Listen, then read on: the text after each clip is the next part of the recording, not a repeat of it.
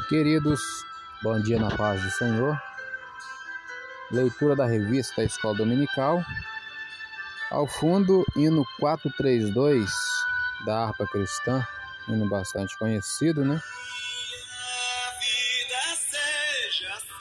Lição de número 7, título Não retribua pelos padrões humanos. Texto áureo Levítico 19, 18 diz: Não te vingarás, nem guardarás ira contra os filhos do teu povo, mas amarás o teu próximo como a ti mesmo. Eu sou o Senhor. Levítico 19, 18. Verdade prática o cristão não deve guardar rancor e nem buscar a vingança, antes deve vencer o mal com o bem. Dessa forma, ele demonstra que verdadeiramente teve o seu caráter transformado por Cristo. A leitura diária de hoje, terça-feira, tem como título: Espere a vitória pelo Senhor. Provérbios 20, 22 diz. O que a seu pai ou a sua mãe amaldiçoar, apagar-se-lhe-á a sua lâmpada e ficará em trevas densas. Palavra dura, hein? Vamos para a leitura da revista. É, comentário, introdução. Quando as pessoas nos ofendem, muitas vezes a nossa primeira reação é desejar a vingança. Mas Jesus, ao contrário, diz que devemos fazer o bem àqueles que nos ofendem. Ao invés de nos vingar, devemos amar e perdoar. Isso não é uma coisa natural, é sobrenatural. Somente Deus pode nos dar forças para que amemos como Ele ama. A palavra-chave dessa lição é retribuição. Tópico 1. A vingança não é natureza do reino. Ponto 1. A lei de talhão. A lei de talhão, olho por olho, dente por dente, Mateus 5,38, pode ser definida como o castigo dado ao culpado, fazendo-o sofrer o mesmo mal ou dano que causou a vítima. Está lá em Êxodo 21. Levítico 24 e Deuteronômio 19. Esse era o princípio de justiça visto na lei de Moisés. É preciso compreender a natureza dessa ordem do Senhor, que não intencionava acirrar os homens a retribuir a agressão de qualquer maneira, e sim colocar um certo limite, não deixando que o vingador fizesse uma execução maior que o crime. Na verdade, essa lei procurava ajustar o castigo ao crime. A lei do talião se tratava de uma norma para os tribunais civis, que no seu propósito desejava que, em particular, a pessoa jamais praticasse a vingança. Não há nessa lei qualquer incentivo à vingança pessoal. Pelo contrário, quando uma pessoa sofresse algum dano, era comum que ela desejasse que a justiça fosse feita e que os tribunais administrassem a devida punição. Levítico 24, Deuteronômio 19. Os fariseus fizeram uma má interpretação dessa lei, usando-a com o propósito de justificar a vingança ou retribuição pessoal, descaracterizando-a do seu real objetivo. Isso porque em momento algum a lei de Moisés defendia a busca pela vingança, mas eles a citavam buscando destruir o seu significado real. Mateus 15. A Bíblia proíbe terminantemente a vingança pessoal. Na verdade, no mundo em que vivemos hoje, queridos, nós somos seres humanos, né? É, às vezes dá, dá vontade de fazer a justiça com as próprias mãos, porque infelizmente o mundo é muito injusto, né?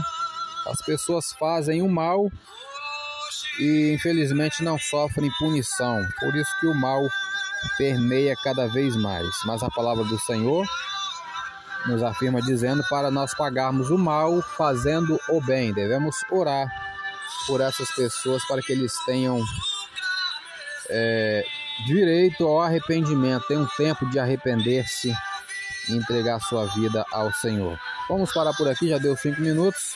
Eu sou Elias Rodrigues, essa foi mais uma leitura da revista da Escola Dominical. Compartilhe esse áudio com seu grupo de amigos. Que Deus nos abençoe. Amém.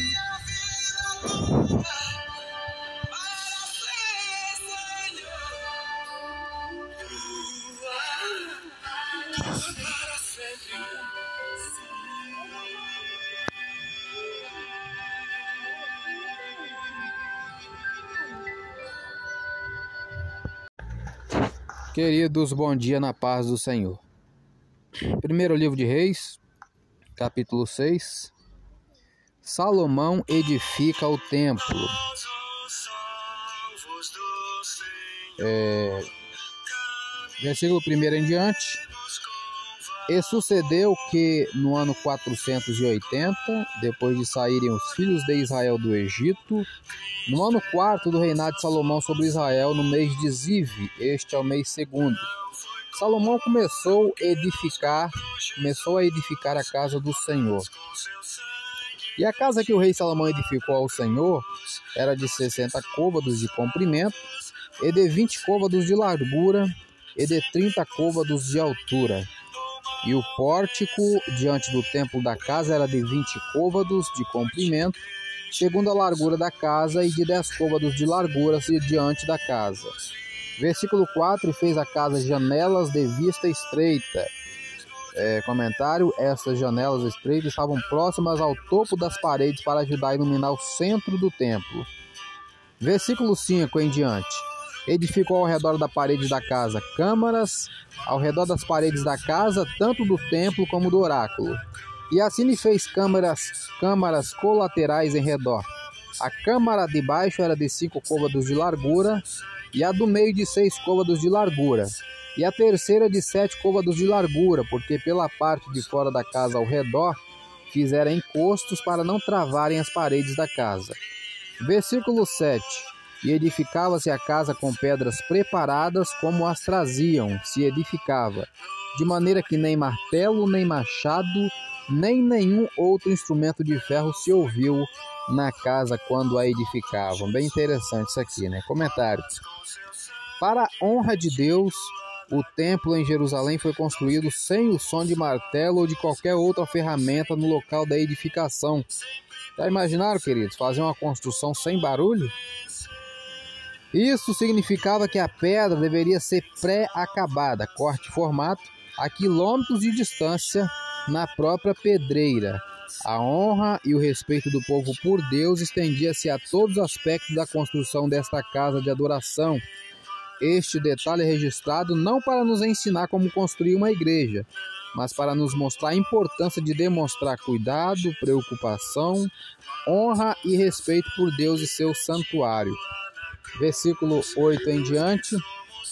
A porta da câmara do meio estava do lado direito da casa, e por caracóis se subia do meio, e da do meio a terceira. Assim, pois, edificou a casa e a aperfeiçoou, e cobriu a casa com pranchões e tabuados de cedro. Também edificou as câmaras a toda a casa, de cinco côvados de altura, e as travou com a casa com madeira de cedro. Então veio a palavra do Senhor a Salomão, dizendo: Quanto a esta casa que tu edificas, se andares nos meus estatutos e fizeres os meus juízos e guardares todos os meus mandamentos, andando neles, confirmarei para contigo a minha palavra, a qual falei a Davi teu pai. Versículo 13: E habitarei no meio dos filhos de Israel e não desampararei o meu povo de Israel. Comentário: Este versículo resume o principal propósito do templo Deus prometeu que sua presença eterna nunca deixaria o santuário desde que uma condição fosse atendida, que os israelitas deveriam obedecer aos seus mandamentos. Ciente de quantas leis deveriam seguir, podemos imaginar como esta condição era difícil, mas a situação dos hebreus era muito parecida com a nossa hoje. Não foram desligados de Deus por falharem em manter algum pequeno ponto de uma lei o perdão por todos os seus pecados foi amplamente concedido, não importando quão grandes ou pequenos fossem. Enquanto lemos a história dos reis, podemos observar que a transgressão da lei foi o resultado, não a causa, de sua separação de Deus. Eles abandonaram o Senhor, primeiramente em seu coração, e então falharam em manter suas leis. Quando fechamos nosso coração para Deus, seu poder e presença logo nos deixam. Versículo 14. Assim edificou Salomão aquela casa e a aperfeiçoou. Comentário: O conceito do templo de Salomão aproximava-se mais de um palácio para Deus do que de um lugar de adoração. Como uma habitação para o Senhor, era rico e muito bonito. Tinha dimensões internas pequenas porque a maioria dos adoradores reunia-se do lado de fora. Vamos parar por aqui. Sou Elias Rodrigues. Essa foi mais uma leitura da Bíblia. Compartilhe esse áudio com seu grupo de amigos. Que Deus nos abençoe. Amém. Capítulo 7 do primeiro livro de Reis. Salomão edifica um palácio. Versículo 1: Porém, a sua casa edificou Salomão em 13 anos e acabou toda a sua casa. Comentário: O fato de Salomão ter levado mais tempo para construir seu palácio do que erguer o templo não pode ser considerado como um comentário sobre suas prioridades. O projeto de sua casa levou mais tempo porque era parte de um imenso projeto de edifício cívico que incluía o quartel e a moradia de suas muitas mulheres. Versículo 2 em diante. Também edificou a casa do bosque do Líbano, de cem côvados de comprimento, e de cinquenta côvados de largura, e de trinta côvados de altura, sobre quatro, quatro ordens de colunas de cedro e vigas de cedro sobre as colunas. E por cima estava coberta de cedro sobre as vigas, que estavam sobre quarenta e cinco colunas, quinze em cada ordem. E havia três ordens de janelas, e uma janela estava defronte da outra janela em três ordens. Também todas as portas e ombreiras eram quadradas de uma mesma vista, e uma janela estava defronte da outra em três ordens. Depois fez um pórtico de colunas de cinquenta côvados de comprimento e de trinta côvados de largura, e o pórtico estava defronte delas, e as colunas com as grossas vigas defronte delas. Também fez o pórtico para o trono onde julgava, para pórtico de juízo, que estava coberto de cedro de soalho a soalho. E em sua casa, em que morava, havia outro pátio por dentro do pórtico de obra semelhante a este. Também para a filha de Faraó, que Salomão tomara por mulher, fez uma casa semelhante àquele pórtico. Todas essas coisas eram de pedras finíssimas, cortadas à medida, cerradas à serra por dentro e por fora, e isso desde o fundamento até as beiras do teto e por fora até ao grande pátio.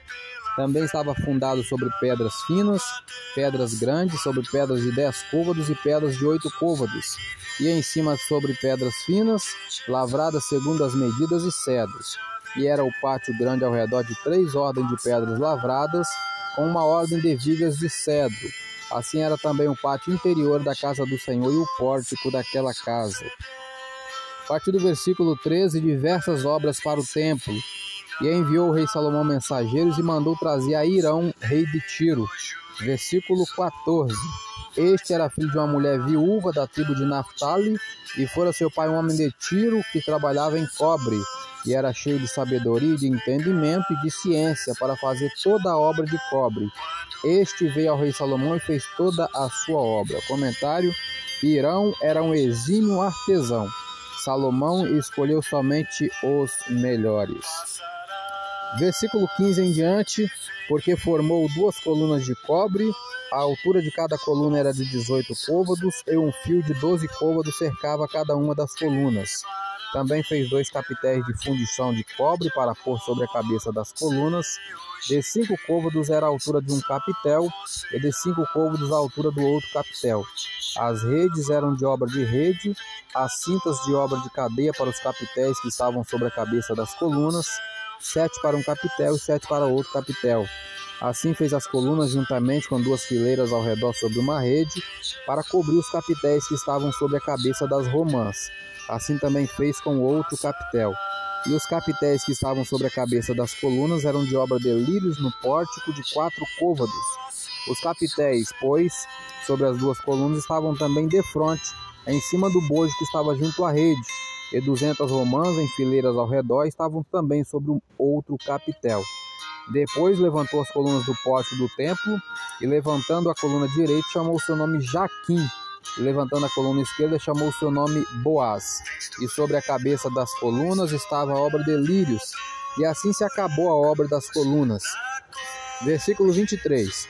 Fez mais o mar de fundição de dez côvados de uma borda até a outra borda, redonda ao redor, e de cinco côvados de alto, e um cordão de trinta côvados o cingia ao redor. Comentário do versículo 23. O mar era um enorme tanque, projetado e usado para o cerimonial de purificação dos sacerdotes, era colocado no pátio do templo, próximo ao altar de ofertas queimadas. Ali os sacerdotes lavavam-se antes de oferecerem sacrifícios ou entrarem no templo. Vamos parar por aqui. Sou Elias Rodrigues. Só foi mais uma leitura diária da palavra do Senhor. Compartilhe esse áudio com seu grupo de amigos. Que Deus nos abençoe. Amém.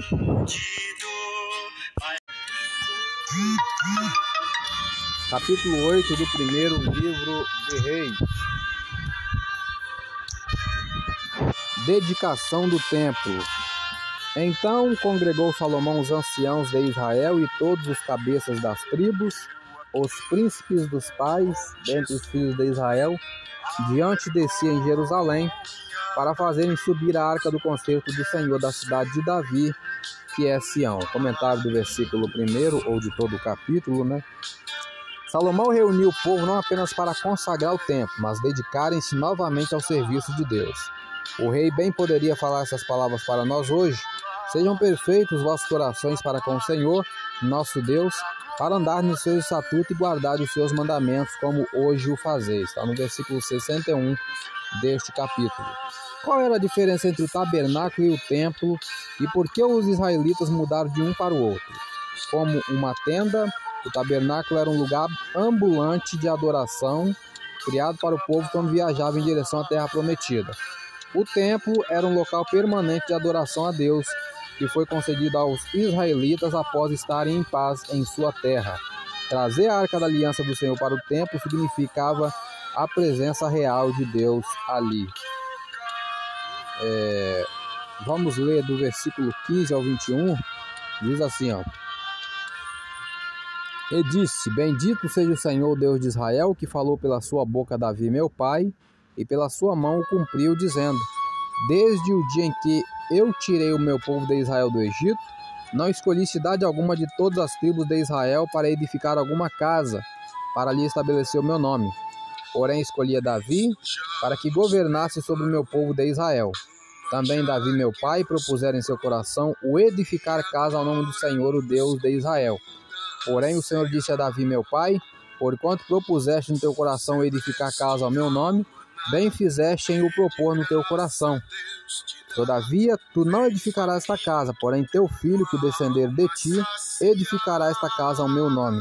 Assim confirmou o Senhor a sua palavra que tinha dito, porque me levantei em lugar de Davi meu pai, e me assentei no trono de Israel, como tem dito o Senhor. E edifiquei uma casa ao nome do Senhor, Deus de Israel.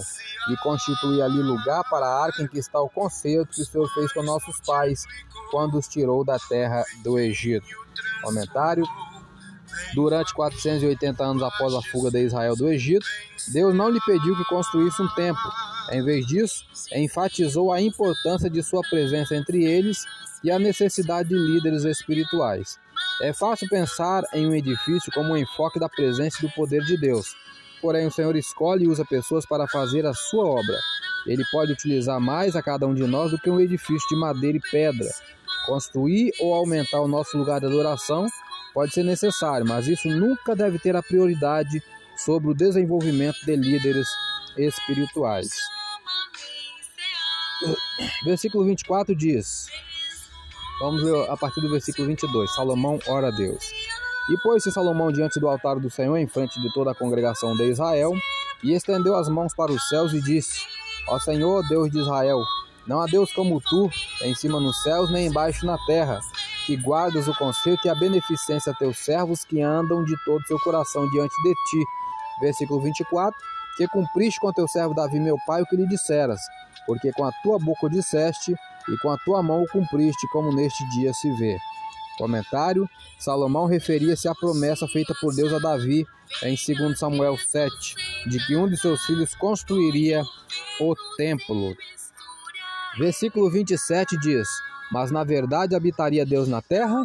Eis que os céus e até o céu dos céus te não poderiam conter, quanto menos esta casa que eu tenho edificado.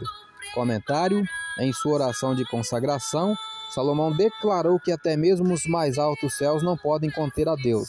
Não é surpreendente que, embora isso não possa acontecer, o Senhor esteja disposto a viver no coração daqueles que o amam. O Deus do universo faz a sua morada no meio de seu povo. A própria palavra do Senhor diz, né? Eis que estou à porta e bato, se alguém abrir a porta do seu coração, né? Entrarei cearei com ele e ele comigo. Mas precisa abrir a porta, porque Deus não arromba a porta, querido. Versículo 33, 34 para terminar. Quando o teu povo de Israel for ferido diante do inimigo por ter pecado contra ti, e se converterem a ti e confessarem o teu nome, e orar e suplicar a ti nesta casa, ouve tu então nos céus e perdoa o pecado do teu povo de Israel, e torna a levá-lo à terra que tens dado a seus pais. Comentário. Após o reinado de Salomão, o povo gradativamente se afastou de Deus. O restante do período do reino é um vívido cumprimento das palavras deste rei contidas nestes versículos. Como resultado do pecado do povo, o Senhor permitiu que fossem dominados por seus inimigos por várias vezes. Então, em desespero, clamaram a Deus por perdão e ele os restaurou. Que Deus nos abençoe. Amém.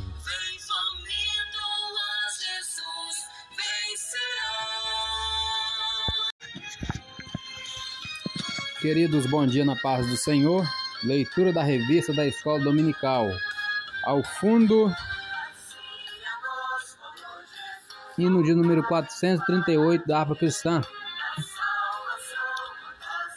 O título da lição: Não retribua pelos padrões humanos. Lição de número 7. Texto áureo, Levítico 19, 18 diz: Não te vingarás nem guardarás ira contra os filhos do teu povo, mas amarás o teu próximo como a ti mesmo. Eu sou o Senhor. Êxodo, ou melhor, Levítico 19, 18. Verdade prática: o cristão não deve guardar rancor e nem buscar a vingança. Antes, deve vencer o mal com o bem. Dessa forma, ele demonstra que verdadeiramente teve o seu caráter transformado por Cristo a leitura diária de ontem, quarta-feira, o Senhor virá com vingança, vingança. Isaías 35, versículo 3 e 4, que diz: Confortai as mãos fracas e fortalecei os joelhos trementes. Dizei aos turbados de coração: Esforçai-vos e não temais. Eis que o vosso Deus virá com vingança, com recompensa de Deus ele virá e vos salvará. A leitura diária de hoje, quinta-feira, tem como título A Vingança Pertence ao Senhor. Deuteronômio capítulo 32, versículo 35. Já abrimos aqui em cima praticamente, né? Diz assim, ó. Minha é a vingança e a recompensa, ao tempo em que resvalar o seu pé, porque o dia da sua ruína está próximo e as coisas que lhes hão de suceder se apressam a chegar. Vamos para a leitura da revista. Paramos aqui no ponto 2 do tópico 1. Tópico 1. A vingança não é natureza do reino. Ponto 1 que lemos. A lei de Talião. Ponto 2 queremos ler o cristão e a vingança. Não pode haver no coração de um salvo por Cristo qualquer sentimento de vingança, nem que seja para com o pior inimigo, pois ele está consciente de que a vingança de tudo pertence a Deus. Está lá em Romanos 12, 19. De acordo com o um comentário devocional da Bíblia, o princípio de olho por olho no Antigo Testamento estabelecia limites da retribuição que uma pessoa podia exigir. Se alguém o ofendesse lhe custasse a visão de um olho, você não poderia, por exemplo, tirar-lhe a vida de maneira justificável. Tudo o que você poderia reivindicar seria tirar-lhe a visão de um olho. Agora, Jesus ensina que não governemos nossas relações com os outros segundo olho por olho, de maneira nenhuma. Em vez de tentar vingar-se dos outros que o prejudicaram, faça o bem a eles. A passagem tem aplicação direta ao desafio de Jesus a respeito de valores e atitudes e descreve a, entre aspas, justiça excelente e abundante que se espera de nós no reino de Jesus Cristo. Nós não exigimos retribuição, nós fazemos o bem até mesmo àqueles que nos prejudicam. A pessoa que aprende a amar até mesmo a seus inimigos é uma pessoa que viveu o suficiente no reino de Cristo e uma pessoa que conheceu seu toque transformador. O salvo em Cristo prega e vive o amor, não o ódio, e tem consciência plena de que Deus tem reservado um dia em que há de julgar todos os pecados da humanidade, tomando vingança de tudo. Assim compreendemos que a vingança pertence ao Senhor, não a nós. Sinopse do tópico 1. O cristão não revida o mal de acordo com a lei de Italião. Ele não se deixa dominar pela vingança. O tópico 2. O amor é a expressão natural do reino. Para falar da lei do amor desenvolvida por aqueles que fazem parte do seu reino, Jesus fez uso de quatro ilustrações que estão presentes na vida cotidiana para mostrar como se deve resistir ao mal. Vejamos pelo menos uma nesse áudio. Virá a outra face. A primeira vai mostrar um insulto recebido por alguém que foi ferido na face.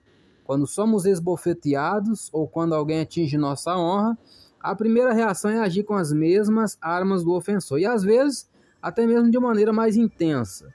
No entanto, tal atitude não resolve nada, pelo contrário, complica ainda mais a situação. Jesus esclarece que é impossível um cristão que faz parte do seu reino e tem um coração cheio de amor tenha em seu ser atitudes de ódio, desamor e vingança. Quem tem amor tem perdão, brandura e tolerância. Para muitos, a vingança é sinal de coragem, atitude de quem é forte. Porém, pelos ensinos de Jesus, a vingança é atitude de quem é fraco. Todavia, aquele que vira a outra face, esse sim é forte, desarmando o seu ofensor com seu heroísmo, em especial pela posição de perdoar. Sou Elias Rodrigues, essa foi mais uma leitura da revista da Escola Dominical. Compartilhe esse áudio com seu grupo de amigos, que Deus nos abençoe. Amém.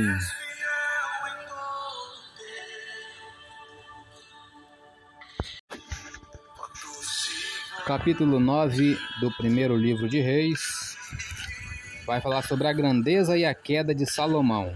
O Senhor aparece a Salomão pela segunda vez. Versículo 1 em diante.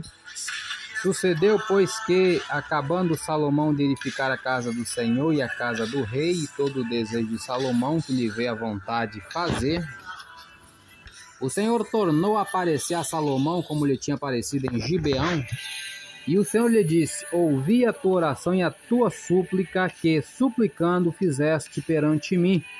Santifiquei a casa que edificaste, a fim de pôr ali o meu nome para sempre, e os meus olhos e o meu coração estarão ali todos os dias. Versículo 4 a 9. E se tu andares perante mim como andou Davi teu pai, com interesse de coração e com sinceridade, para fazer segundo tudo que te mandei, e guardar os meus estatutos e os meus juízos, então confirmarei o trono de teu reino sobre Israel para sempre, como falei acerca de Davi, teu pai, dizendo: Não te faltará varão sobre o trono de Israel. Porém, se vós e vossos filhos de qualquer maneira vos apartardes de mim, não guardardes os meus mandamentos e os meus estatutos que vos tenho proposto, mas fordes e servirdes a outros deuses e vos curvardes perante eles, então destruirei Israel da terra que lhes dei, e a esta casa que santifiquei a meu nome lançarei longe da minha presença, e Israel será por ditado e motejo entre todos os povos e desta casa que é tão exaltada, todo aquele que por ele passar, por ela passar, pasmará e assobiará e dirá: Por que fez o Senhor assim a esta terra e a esta casa? E dirão: Porque deixaram ao Senhor seu Deus, que tirou da terra do Egito seus pais, e se apegaram a deuses alheios, e se encurvaram perante ele e o serviram. Por isso trouxe o Senhor sobre eles todo este mal. Comentário Deus apareceu a Salomão uma segunda vez. A primeira foi em Gibeão, capítulo 3 de 1 Reis. É, versículo 10 em diante. E sucedeu ao fim de vinte anos que Salomão edificara as duas casas, a casa do Senhor e a casa do rei. Para o que Irão, rei de Tiro, trouxera a Salomão madeira de cedro e de faio e ouro, segundo todo o seu desejo. Então deu o rei Salomão a Irão vinte cidades na terra de Galiléia, e saiu Irão de Tiro a ver a cidade que Salomão lhe dera, porém não foram boas aos seus olhos. Pelo que disse: Que cidades são estas que me deste, irmão meu? E chamaram nas terra de Cabu, que significa areias ou seca. Terra de Cabu até hoje. E enviara Irão ao rei 120 talentos de ouro. Comentário: Salomão fora injusto com Irão? Não está claro nestes versículos se o rei deu estas cidades a ele ou se eram garantias até que pudesse reembolsar pelo ouro que tomara emprestado. A passagem em 2 Crônicas 8, versículo 1 e 2, sugere que as cidades depois foram devolvidas. Em ambos os casos, Irão provavelmente tenha preferido um, um território situado na costa, que seria mais apropriado para o comércio. O nome que deu a essas cidades, Cabul, soa como a palavra hebraica inútil. No final, Irão recebeu muitas vezes mais através de suas parcerias comerciais com Salomão, segundo Crônicas 9 pelo fato da Fenícia estar em uma situação amigável com Israel e dependia dos grãos e do óleo desta nação, a amizade de Irão com Salomão foi mais importante do que uma relação feudal sobre algumas cidades. Ainda o versículo 15, a partir do versículo 15, o tributo que Salomão impôs. E esta é a causa do tributo que impôs o rei Salomão para edificar a casa do Senhor e a sua casa Emilo e o muro de Jerusalém, como também a Azor e a Megido e a Jezer. Versículo 16 e vamos terminar. Porque Faraó, rei do Egito, subiu e tomou a Jezer e a queimou e matou os cananeus que moravam na cidade e a deu em dote à sua filha, mulher de Salomão. Comentário: Nesta época, Israel e Egito eram os maiores poderes do Oriente Próximo. Por muitos anos, os egípcios mantiveram o controle sobre Gézer, embora se tratasse de um território israelita. Na época de Salomão, Faraó deu esta cidade à sua filha, com quem o rei de Israel se casou. Deste modo, o comando de Gézer passou aos hebreus. O casamento entre as famílias reais era comum, porém não tinha a aprovação de Deus, conforme Deuteronômio 17, 17. Sou Elias Rodrigues, essa mais uma leitura da palavra do Senhor. Compartilhe esse áudio com seu grupo de amigos, que Deus nos abençoe. Amém.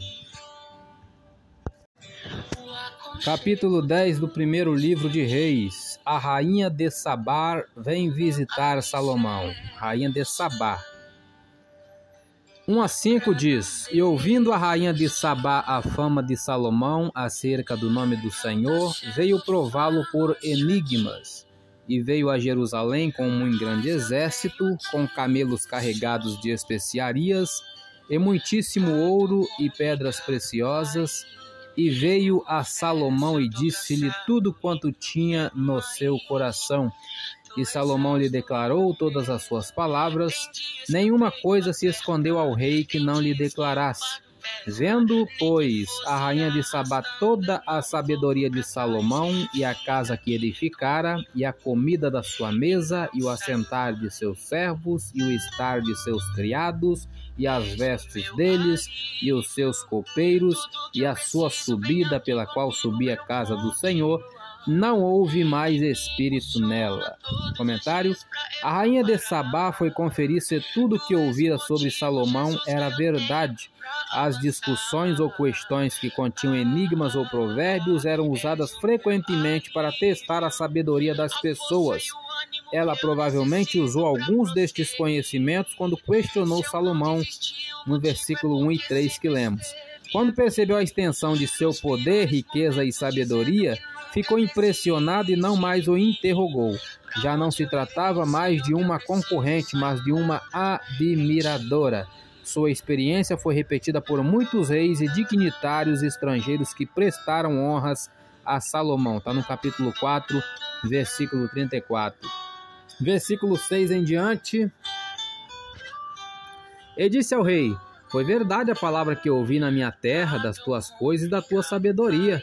E eu não cria naquelas palavras até que vim e os meus olhos o viram. Eis que me não disseram metade. Sobrepujaste em sabedoria e bens a fama que ouvi. Bem-aventurados os teus homens, bem-aventurados estes teus servos que estão sempre diante de ti, que ouvem a tua sabedoria.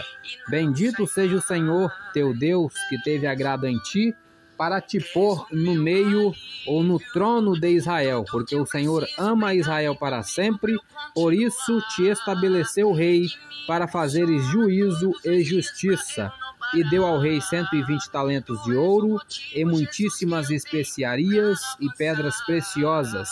Nunca veio especiaria em tanta abundância como a que a rainha de Sabá deu ao rei Salomão. Também as naus de Irão, que de Ofir levavam ouro, traziam de Ofir muitíssima madeira de almugue e pedras preciosas. E dessa madeira de almugue fez o rei balaústres para a casa do Senhor e para a casa do rei, como também harpas e alaúdes para os cantores. Nunca veio tal madeira de sândalo, nem se viu até o dia de hoje. E o rei Salomão deu à rainha de Sabá tudo quanto lhe pediu o seu desejo, além do que lhe deu segundo a generosidade do rei Salomão.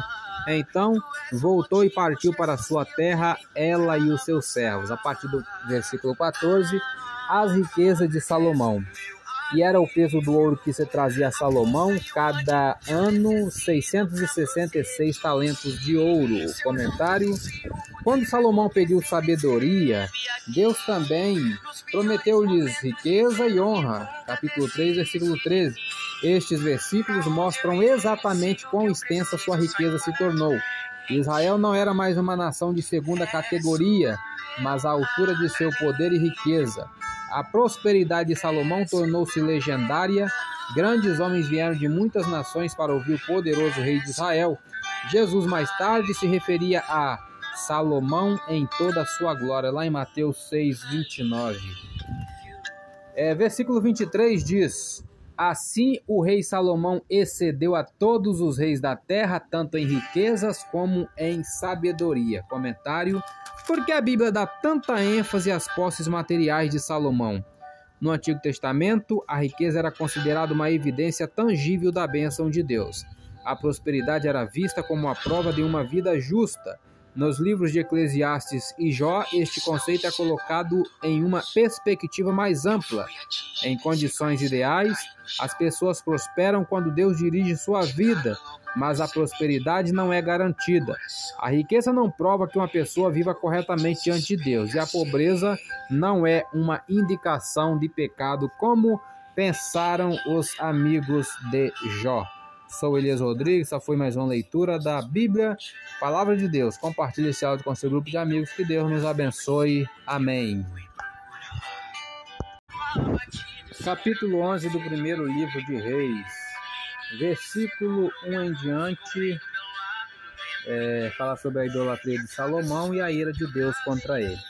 E o rei Salomão amou muitas mulheres estranhas, e isso além da filha de Faraó, Moabitas, Amonitas, Edomitas, Sidônias e Etéias, das nações de que o Senhor tinha dito aos filhos de Israel: Não entrareis a elas, e elas não entrarão a vós. De outra maneira, perverterão o vosso coração para seguir, seguirdes os seus deuses. A estas se uniu Salomão com amor. Comentário. Embora Salomão tivesse claras instruções da parte de Deus para não se casar com mulheres estrangeiras, optou por desconsiderar suas ordens, quer dizer, desobedecer, né? Não se casou apenas com uma, mas com muitas, que subsequentemente o afastaram de Deus. O Senhor conhece nossas forças e fraquezas, e suas ordens visam sempre o nosso bem-estar. Quando as pessoas ignoram as ordens de Deus, os resultados inevitáveis são as consequências negativas. Não é suficiente conhecer a palavra de Deus ou até mesmo crer nela. Devemos segui-la e aplicá-la em nossas ações e decisões cotidianas.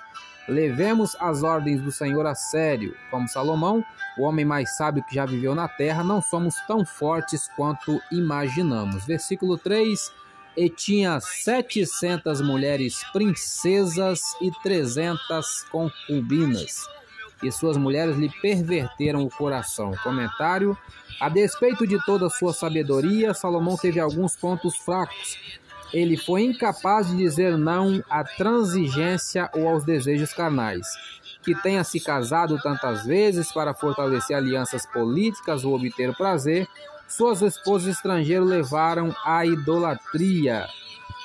Podemos ter uma fé forte, porém temos pontos fracos, e estes são normalmente atacados pela tentação. Fortaleçamos e protejamos nossas áreas volúveis, porque a resistência de uma corrente é igual à força de seu elo mais frágil. Se Salomão, o homem mais sábio da terra, caiu, então nós também estamos sujeitos a tais derrotas. Estamos sujeitos, mas não vamos firmar nessa palavra, né? Ah, porque Salomão, que era sábio, caiu, posso cair. Não é assim que se deve pensar. Temos que agir com sabedoria e pedir a Deus a direção em tudo. Versículo 4: Porque sucedeu que no tempo da velhice de Salomão, suas mulheres lhe perverteram o coração para seguir outros deuses, e o seu coração não era perfeito para o Senhor seu Deus, como o coração de Davi, seu pai. Comentário: Salomão venceu grandes pressões durante o seu governo, porém não pôde lidar com a opressão de suas esposas que queriam que ele adorasse os seus deuses. No casamento e nas amizades mais próximas, é difícil resistir à pressão de transigir nosso amor geralmente nos leva a nos identificarmos com os desejos daqueles a quem amamos. Diante de tal pressão, Salomão a princípio resistiu e manteve uma fé pura. Então passou a tolerar a difusão da prática idolátrica. Finalmente, envolveu-se na adoração pagã e tornou-se insensível ao perigo que tal atitude traria para si mesmo e o seu reino. Por desejarmos agradar e nos identificar com aqueles a quem amamos, Deus nos pede para não nos casarmos com os que não compartilham o mesmo compromisso que temos com Ele. É a famosa. É, como é que se fala? Julgo desigual, né? Que fala a Bíblia Sagrada. Versículo 5 a 8. Porque Salomão andou em seguimento de Astarote, deusa dos Sidônios, e em seguimento de Milcom, a abominação dos Amonitas. Assim fez Salomão, que era mau aos olhos do Senhor, e não perseverou em seguir ao Senhor como Davi, seu pai. Então edificou Salomão alto a Quemos, a abominação dos Moabitas, sobre o monte que está diante de Jerusalém, e a Moloque, a abominação dos filhos de Amon. E assim fez para com todas as suas mulheres estrangeiras, as quais queimavam incenso e sacrificavam a seus deuses. Comentário: Astarote era uma deusa que simbolizava o poder da reprodução, uma amante de Baal. Moloque era a divindade nacional dos Amonitas e era chamado detestável, porque seus sacrifícios incluíam a morte de crianças.